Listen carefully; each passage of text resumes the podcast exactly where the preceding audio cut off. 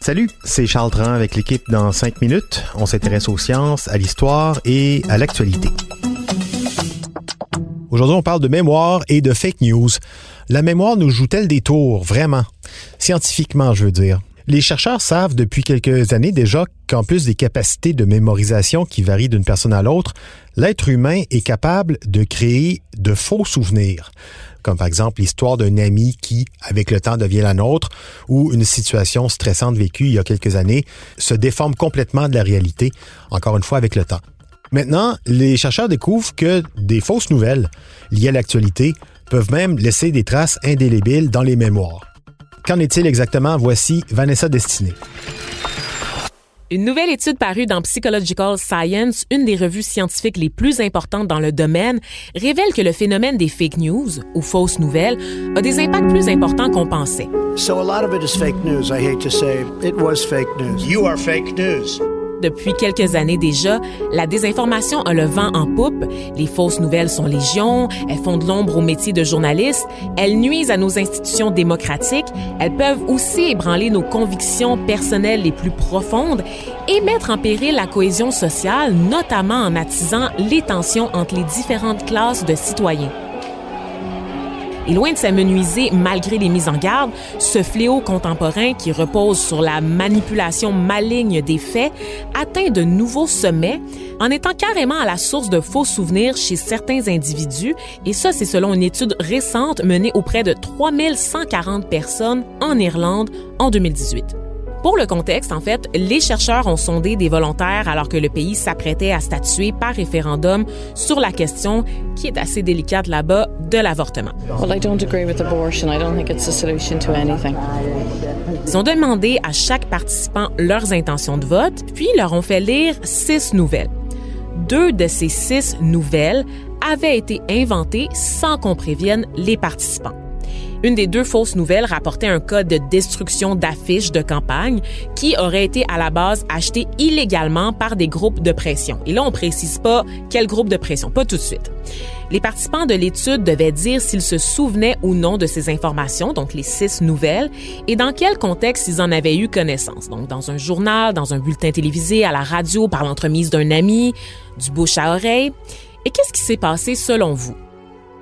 Ceux qui étaient pro-avortement et qui avaient annoncé qu'ils voteraient oui au référendum étaient plus susceptibles de prétendre se souvenir de ce qui s'était passé si l'histoire concernait la campagne du non.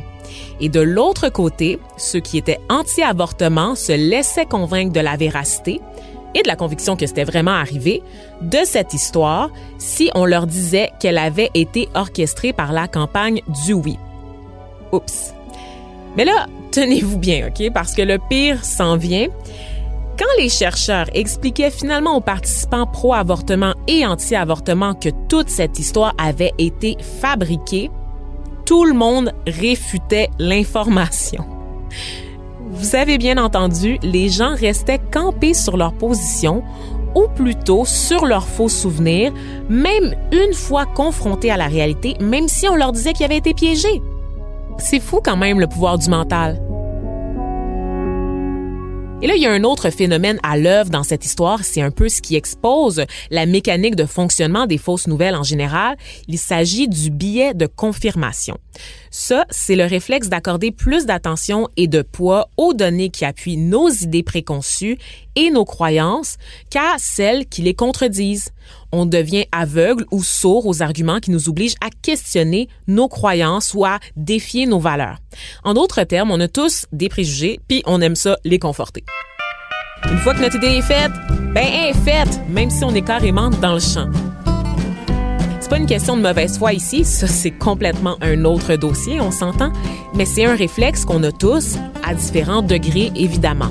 Là, imaginez à quel point tout ceci nous rend vulnérables, surtout face à des individus, des institutions, des entreprises, des groupes de pression qui cherchent à nous manipuler. You are fake news. So a lot of it is fake news. I hate to say it was fake news. C'est pas la première fois que ça arrive parce que bon, on s'intéresse au phénomène des fake news depuis quelques années seulement, mais avant même qu'on ait étiqueté, trouvé un terme pour décrire le phénomène, il y avait des rumeurs politiques qui s'emballaient de faux souvenirs. Par exemple, on a prétendu en 2012, ben, une étude en fait révèle qu'on avait prétendu que le président Barack Obama avait serré la main du président iranien Mahmoud Ahmadinejad, bien qu'aucun événement de ce type n'ait été rendu public. En 2005, on croyait que le président américain George W. Bush se situait dans son ranch au Texas alors que l'ouragan Katrina frappait de plein fouet la Nouvelle-Orléans. Sauf qu'il avait été à la Maison-Blanche pendant tout ce temps. Et pourtant, les gens n'en démordaient pas. Ce sont des rumeurs qui ont réussi à s'inscrire dans les mémoires collectives et de dire Gillian Murphy, chercheuse à l'université de College Cork, la mémoire est un processus de reconstruction et nous sommes vulnérables aux suggestions qui faussent nos souvenirs sans que nous en prenions conscience. Alors, vigilance. Vigilance, oui. Lorsque vous avez des certitudes, ben, posez-vous des questions justement sur ces certitudes. C'est peut-être la, la meilleure chose à faire pour rester humble face à tout ça. Merci beaucoup, Vanessa Destinée. C'était en cinq minutes.